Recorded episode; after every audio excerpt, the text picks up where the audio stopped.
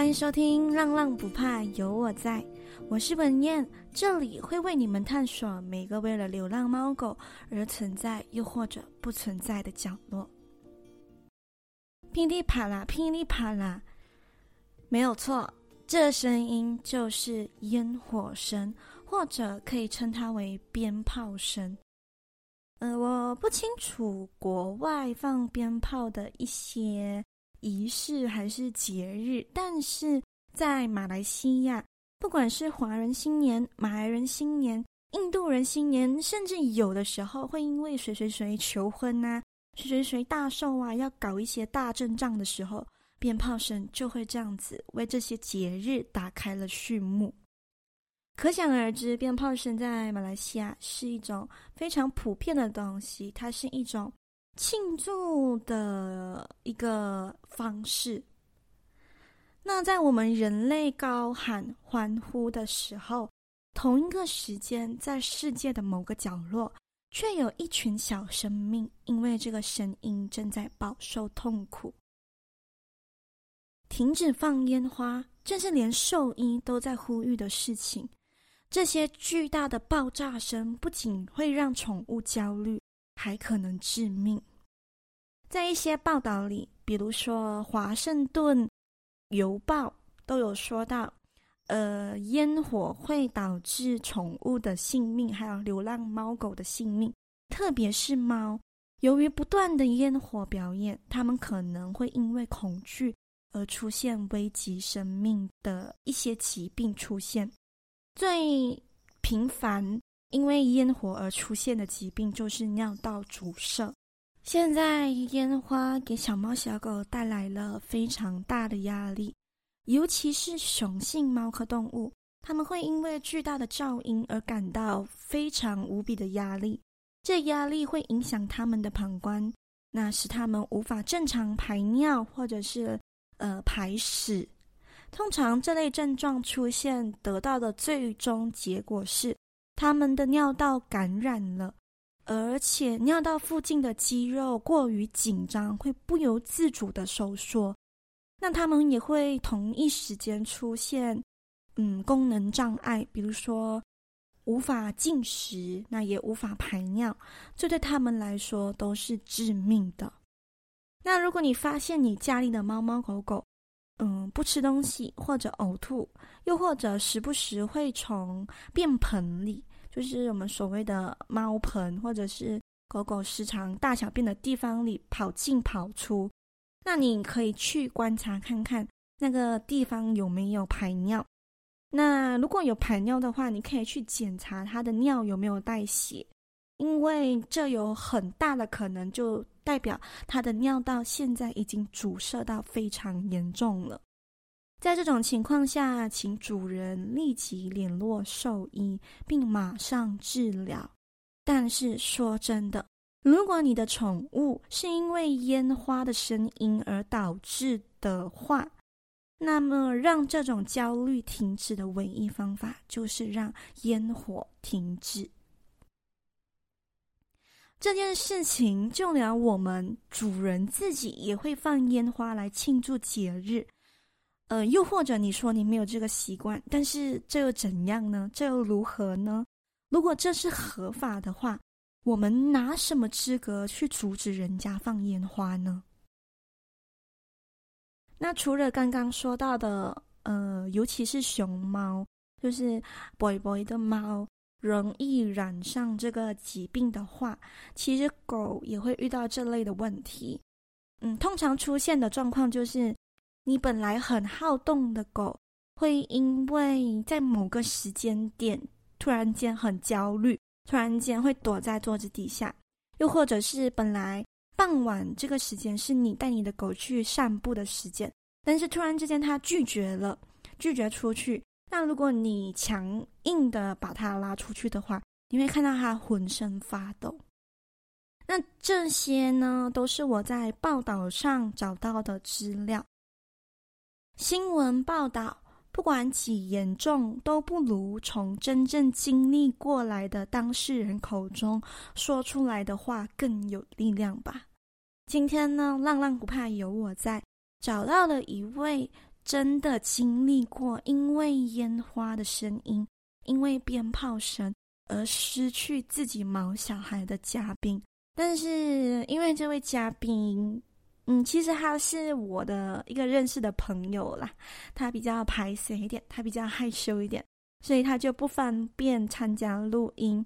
所以取代录音的方式就是我向他收集了一些资料，而且也有私底下访问他一些问题。那通过这些问题的答案和从他那里得到的资料，就一同整理后，一样也会在一段音乐后把这个故事带给各位耳朵。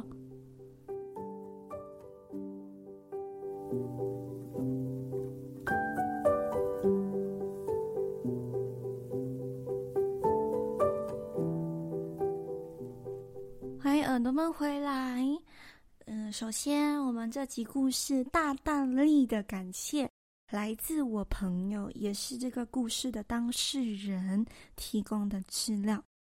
那今天的故事主角呢，是一只叫做 Coffee 的猫。那虽然 Coffee 的妈妈就是我朋友，不方便来录音，但是关于他们的故事，会由我的声音在空中带给各位耳朵们哟。在故事开始前，先和耳朵们交代一下关于故事人物的称呼。那我怕你们会混乱，所以先跟你们大概讲一下。Coffee，我们就叫它 Coffee 咯，就是那只猫。那 Coffee 的主人，也就是我的朋友，我会在故事里称他为 Coffee 的妈妈，或者是我朋友。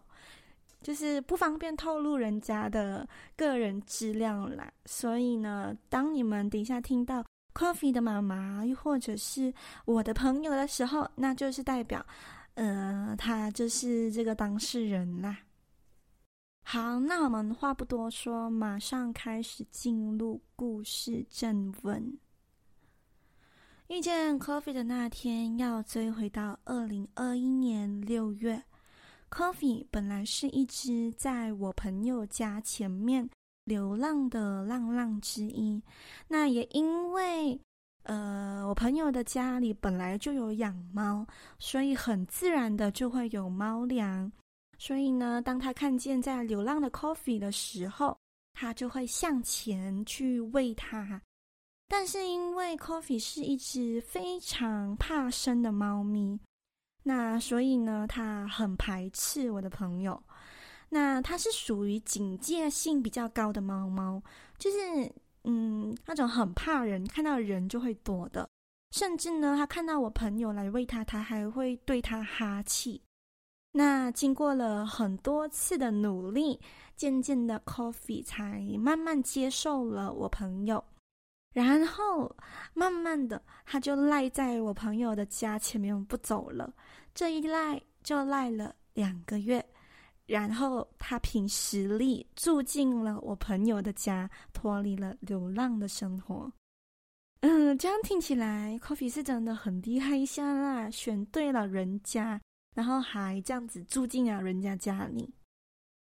但是其实，在他赖在我朋友家的那。两个月内呢，发生了很多事情，那也发生了一件最为关键的理由，嗯，就是因为这个理由，我朋友才决定让他回，就是来家里住。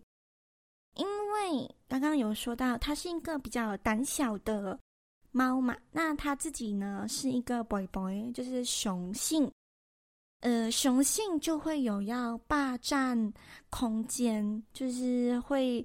地盘性很强的一个嗯特征。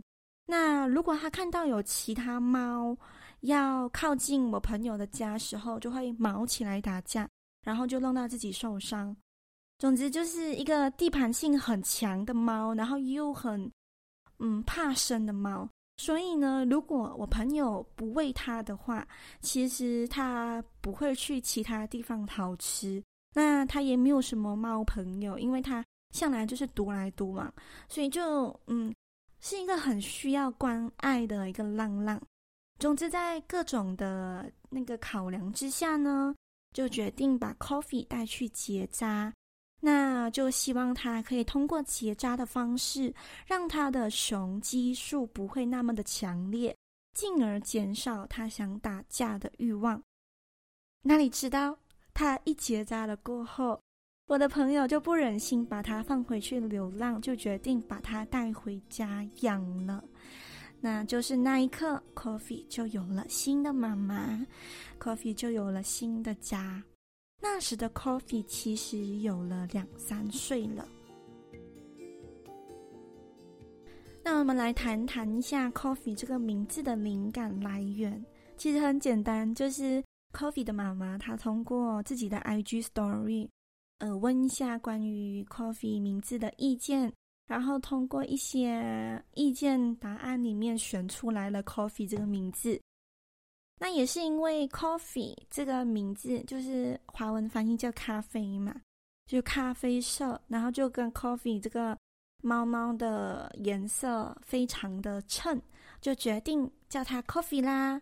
那我有向 coffee 的妈妈收集到了一些 coffee 非常非常可爱的照片，大家可以去浪浪不怕有我在的 IG 看看哦。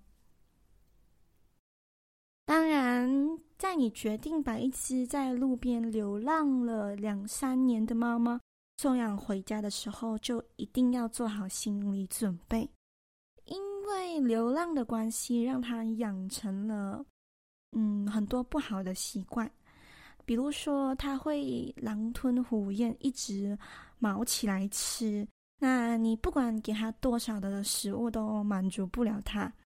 也许是因为流浪的关系吧，所以他怕有了这一顿就没有了下一顿。但是这些琐碎的事情都不影响 Coffee 很可爱的这个事实，也不影响 Coffee 很治愈人心的事实。嗯，我觉得也是对的啦。人都不可能十全十美，哪里可以去奢望你的宠物可以完美到一点缺点都没有？总之，自从 Coffee 进来 Coffee 妈妈家过后，就过着吃饱睡、睡饱玩的生活。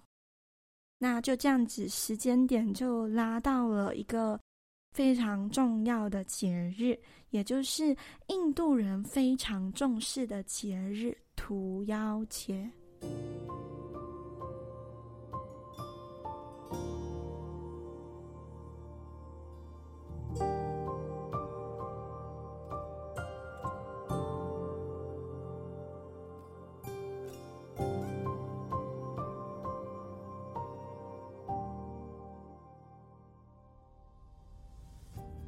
我相信，不止马来西亚，在国外放烟花、放鞭炮是过年过节少不了的庆祝方式。那也就在这个时候，天空响起了噼里啪啦的声音。Coffee 在听到这个声音后，马上躲进了床底。就是这一刻，Coffee 的妈妈才意识到，原来 Coffee 他怕烟花。好在那个时候呢，Coffee 他怕归怕，但他还是会正常的吃喝拉撒，就正常生活还是能照过。只是当他一听到烟花的声音，就会躲进一个角落，或者是躲进一个嗯、桌子底下之类的。所以那个时候，嗯、，Coffee 的妈妈只是在当嗯、烟花开始放的时候。去默默的陪在他身边，希望给予他一些安慰，这样子。那我相信，如果这个情况发生在任何有毛小孩的爸爸妈妈身上，就是当你的毛小孩很怕烟花躲起来的时候，我们本人会做的反应就是，呃，去他身边陪他嘛，或者是把他抱起来。嗯、呃，抚摸它，让它不要那么紧张。其实这是一个没有那么正确的做法。我不可以说它完全不对，只是它会让你的宠物感到更加的不安。那这个部分我会在故事结束后和耳朵们稍微提一下，在烟花放的时候，用什么方式才能够正确的安抚你自己的宠物。所以耳朵们一定要听到最后哦。好，那我们拉回来故事这里。那 Coffee 就这样子度过了印度人的新年，那他也恢复了以前那个非常精神的臭屁孩，就是会到处乱跑啊，吃东西呀、啊，喝水呀、啊、这样的。但是呢，响亮的炮竹声呢，没有饶过他，他迎来的是更热闹的华人农历新年。在马来西亚，尤其是华人农历新年，那个鞭炮声、那个炮竹声，可以说是没有间断的，不停的在响，从除夕响到十五。二零二二年一月三十一日，那个大家都在吃着团圆饭，然后等待吃完饭后一起放鞭炮烟火的除夕夜。Coffee 非常害怕的钻进了一个黑暗的角落。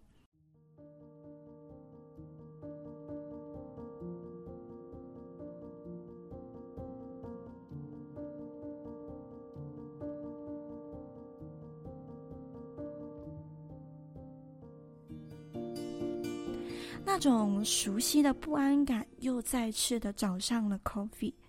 这时，同样。Coffee 的妈妈整夜都守在身旁，不管烟花放了多久，他们就待在一起有多久。起初，Coffee 不吃不喝，那 Coffee 的妈妈就想说，看看他明天会不会开始进食。但是怎么知道这一次并不像之前屠妖节一样，Coffee 自从除夕夜那天开始。每一天都拒绝进食，也不喝水，甚至也不排便，也不排尿了。这时，Coffee 的妈妈就觉得情况有点不对劲，就在二月十二日的时候带 Coffee 去看医生了。那最让 Coffee 妈妈印象深刻的地方是，当他去看医生的那个路途的时候，他发现。Coffee 没有像以前一样在笼子里面就是嚎嚎大叫，他只是落落的叫了几声。嗯，照他的性格，以前他是那种只要把他抓进笼子里，他可以从家里到车上，然后再到医院的路上一直狂叫。甚至呢，叫到，呃，去到宠物医院，它都还在叫。医生一听到它的叫声，就知道哦，Coffee 来了，这种程度哦。但这一次，它却不叫了。Coffee 的妈妈这时心突然一沉，默默做了心理准备。她知道这一次自己的小孩可能熬不过去了。之后呢，经过医生一轮的检查，嗯，就说他没有什么病，也没有发烧，就可能因为压力过大，没有食欲，所以自然呢就没有大小便。然后医生也没有办法开什么药给 Coffee 的妈妈，毕竟没有诊断到非常明显的那个病因嘛。那 Coffee 的妈妈只是从医生那里得到一个像是 support Coffee 的药水，呃，Coffee 的妈妈是没有讲到这个药水是什么啦，但我自己的理解可能很像就是人类的葡萄水这样，就是让嗯、呃、身体比较有那个力量，就算不吃不喝，那也要喝一点有糖分的水。我我自己的想法是这样啦。那准确性我我不知道这个药水，support 它的药水是是什么，但是没有关系，我们继续听下去。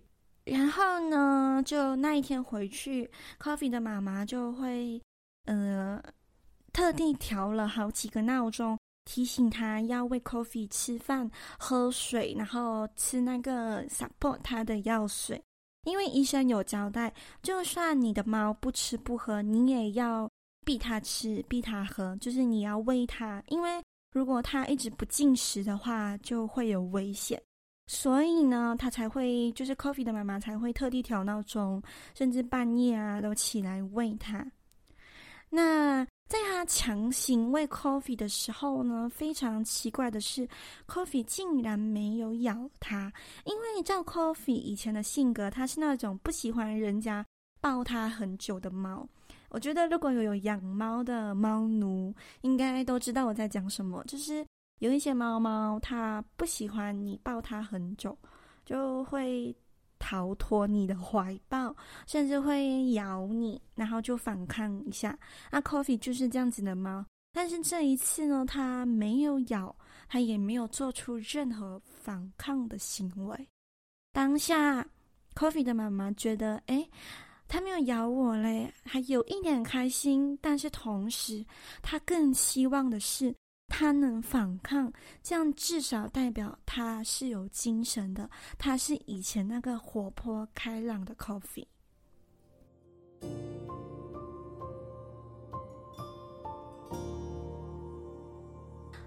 那隔天早上，Coffee 的妈妈就发现，哎，Coffee 终于尿尿了，但是还没有来得及开心。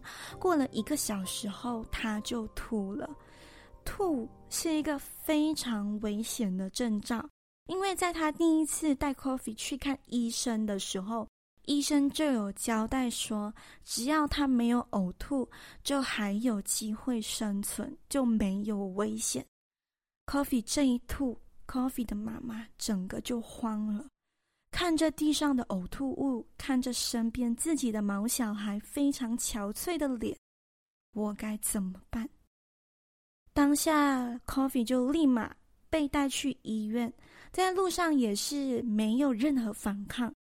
去到医院后，任由医生对他进行检查，检查的结果一样，没有任何病毒。在身上的征兆，甚至医生还为了他做了一些关于病毒性的那个检查。嗯，我不懂你们有没有就是经历过，就让你的狗狗、猫猫去检查它身上有没有细小啊，或者是一些病毒。但是这一类的检查，Coffee 都没有任何的异状，所以呢，医生就推断说，可能是因为。真的太害怕放炮了，所以就绝食，导致他身体不正，就这样子非常的衰落。那医生呢，也拿出了手电筒照他的眼睛，因为正常的猫猫如果看到光的话，会直接变成一条直线嘛，就是他的眼球会变成一条直线。但是 Coffee 看到光，并没有做出任何反应，他的眼球完完全全就是。圆滚滚的，医生就推测，可能他真的压力很大，建议住院观察。Coffee 的妈妈也就二话不说答应了，因为怎么想都好，诊所的条件总比在家照顾来的好吧，至少人家是专业的。虽然很不舍，但是为了 Coffee，他决定让他住院，但是。他怎么都想不到，那一刻是他们最后一次见面了。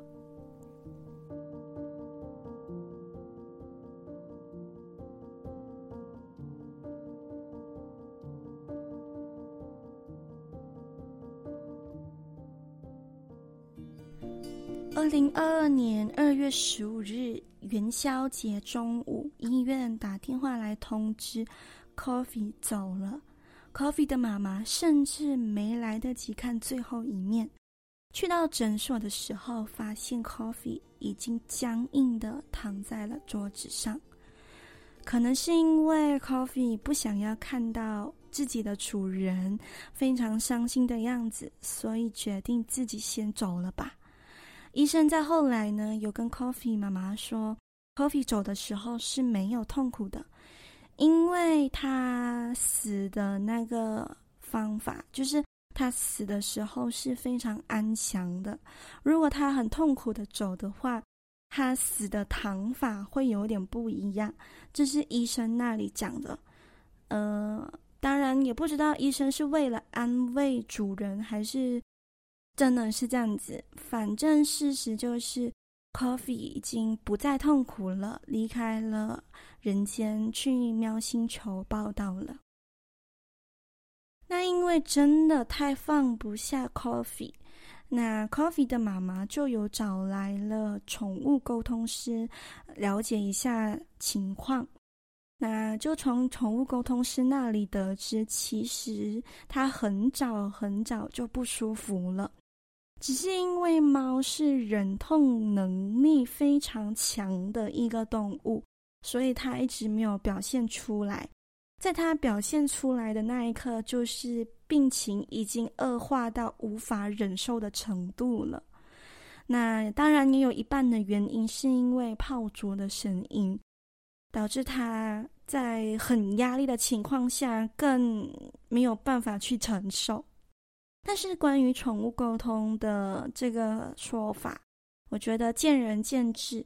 有一些人可能会认为，哎呀，他们是出来骗你的钱的啦。但是对于一个失去了自己毛小孩的毛爸毛妈来说，能够再次听到自己孩子的心声，有时候真的会得到很大的安慰和鼓励。那以上就是关于 Coffee 在对抗鞭炮和和我朋友相遇的故事。接下来我会念一段我在访问 Coffee 妈妈的时候，她有说到的一段话。我想说的是。鞭炮，我们过节肯定非常开心，但是在外面流浪的毛小孩就没有那么好过了。都知道他们的听力是我们的好几倍，我们都觉得炮竹声很大了，那何况是他们？但是不放炮过节的日子，又有谁能够接受？如果不能停止全世界因为毛小孩而放鞭炮，那唯一能做的就是结扎，不管是流浪猫、狗啊，结扎对他们都是最好的。少了交配，就会少了很多很多小浪浪，少了更多因为炮竹声而饱受痛苦的机会。希望大家可以领养代替购买，流浪的猫猫狗狗好好的养，也可以变成很漂亮的毛小孩。好，关于 Coffee 的故事就先到这里结束了。耳朵们还记得刚我在故事中有提到，就是呃，通常在毛爸毛妈遇到毛小孩非常害怕炮竹声的情况下，大部分的人都会向前去抱抱他们，给予他们安慰嘛。但是我在找到资料才发现。原来这是一个嗯，不是那么正确的方法。那我觉得应该很少人知道，在鞭炮就是在放鞭炮的时候要怎么做才可以让你的毛小孩比较舒服一点。所以呢，我会跟大家讲一些方法。那我也觉得这些方法不是那种需要专业的人来做，就是一个普通人都能做到的。所以大家听听看。那可能，如果你的毛小孩真的很怕鞭炮声的话，你们也可以试试看，可能对他们会有一些帮助哦。那大家要记得，这些方法都不是等到放鞭炮的那一刻才开始实行的。你可以先测试你的毛小孩是不是对声音非常的敏感，对陌生的声音非常敏感。那进而呢，把这个鞭炮声。融入在他们的生活中，让他们慢慢的去接受。如果我们没有办法阻止人类去放鞭炮，那么我们就换个方式来保护他们。好，通常毛小孩会因为很害怕，然后就躲起来嘛。这个时候，我们都会向前去抱他们，给予他们安慰。但是这样的举动呢，会让毛小孩觉得鞭炮是一个更可怕的东西。你应该要做的是，提前先准备一个隐秘的窝。那这个窝里面可以是箱子，或者是他很喜欢的笼子之类的，就是一个他很喜欢待的角落。那在这个角落放一些有他味道的抱抱啊，或者是被单呐、那么，在天空噼里啪啦的时候，它就会有一个专属它自己隐秘的窝，就会稍微感到安心一点。那其实除了准备窝，主人也能提前准备一些玩具零食。然后这里要记得一点，嗯、这些零食跟玩具并不是放鞭炮的当下才给他，因为他当下已经因为鞭炮声变得非常焦虑紧张，根本看不到那些零食玩具。你要做的事情就是在放鞭炮前，比如说你的家人要放鞭炮，要放红炮，那你让他们跟你提前说一声，然后就在放鞭炮前半个小时，假装像平常一样，什么事情也没有发生一样。然后可能你可以放一些音乐，或者是看电视，让声音一些其他外来的声音，呃，在毛小孩的周围。然后同时呢，你可以给他一些零食，还有可以跟他玩一些他喜欢玩的游戏。那在放鞭炮的当下呢，也不要太过于紧张，去看毛小孩有没有很怕。因为如果主人太过于，呃，有一个太过大的反应的话，也会影响到毛小孩的情绪。因为我们的情绪，毛小孩是感应得到的。所以，当你在放鞭炮的当下做出一些比较大的举动的时候，他们就会警觉性的发现到，哦，现在在放鞭炮，我要快点跑。所以一定要记得哦，就是这个零食啊，还是玩具啊，还是刚刚说到的窝也好，都是在提前准备的，而不是当下才匆匆忙忙去拿零食这样子。好，其实除了鞭炮声，有些毛小孩会对外来的声音非常敏感，敏感到连打雷或者是一些建筑工程的声音都很害怕。那如果你家的毛小孩是这样的话，你能够做的就是把这些声音融入到他们的日常生活，让他们慢慢习惯。一开始你可以用就是比较小的音量。通过手机把这些他所谓很敏感的声音播放出来，那你可以趁他在休息的时候，又或者他在跟你玩到一半的时候，那不经意的播放这些声音，然后就以声音比较呃小声，然后次数慢慢增加的情况去呃让他让毛小孩习惯。让这些哦来自人类世界的声音，呃，慢慢的融入到他们的生活。那日子久了，他们就会对这类的声音感到，诶，好像这个声音没有那么害怕，就比较麻木。最后，最后，除了以上讲的，最重要的就是主人的陪伴。很多人都会犯一个错误，呃，就是明知道你的毛小孩是一个很怕鞭炮的猫或者狗。但是因为新年的时候你要去朋友家拜年，嗯，或者是你很多局要参加，就把他一个人放在家里，让你自己的毛小孩在最害怕的时候独自面对。那回到家后，你发现诶，猫小孩身体不对劲了，这时分分钟都可能已经来不及了。每年每年都会有很多流浪动物因为鞭炮的事情而出现一些疾病或者是死亡。那他们不像宠物，他们没有陪伴，也没有家人，所以他们能够做的就是在鞭炮噼里啪啦响的同时，躲在车底下或者草丛里，只为寻一个能够让自己比较宁静、比较安心的角落。有一些猫咪可能会躲在车的轮胎里或者车的引擎内，所以我想要呼吁一下各位耳朵：如果我们人类嗯不能够做到因为浪浪而停止放鞭炮，没有关系，那至少在你每一次启动车子前，拍打一下车子，检查一下车轮胎或者引擎。让浪浪们先离开，这样子的话，至少可以减少一个让他们面临死亡的危险啦。好啦，今天的这一集有一点长哦，希望耳朵们都有听到最后哦。那如果你身旁有在养宠物的朋友，在面临现在的状况，或者你本身就有嗯毛小孩，那毛小孩也是比较胆小的类型，可以。去试一下刚刚这集说到的方法，然后去试试看他们是不是对鞭炮声很敏感，然后让他们慢慢习惯。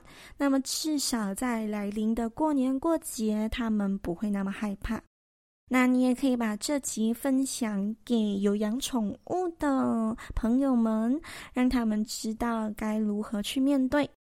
嗯，然后也让他们能够针对情况做出应变啦。那希望各位的毛小孩都健康长大。那如果非常不幸，你的毛小孩就像 Coffee 一样，嗯，提前先去喵星球或者汪星球报到了，也不要太伤心哦。因为我自己非常相信，毛小孩会以另一个方法回来和你相聚。所以呀，毛爸毛妈们不要太伤心，也谢谢你们，让他们曾经有一个温暖有爱的家。好，这集内容还要再声明多一次，都是来自 Coffee 妈妈的故事。那 Coffee 的照片呢，你们也可以在“浪浪不怕有我在”的 IG 看到。非常感谢 Coffee 妈妈答应要来分享这个故事。那这集的内容都可以在 Apple Podcast、Google Podcast、Spotify 都能听见。如果你有任何想说的话，都能在 Apple Podcast、Firstory 或者 IG 直接留言。你的每一个留言我都会看。那如果喜欢这集的话，也可以动动你的手指头，给我一个五星好评。就如果你是 Spotify 的听众，你就把节目。拉上去，然后拉到上面，你可以看到 “reading” 这个字，你就动一下，给我一下五颗星。这个非常简单的举动，对我来说是一个很大的动力。那就先这样吧，耳朵们，我们下期再见，拜呀！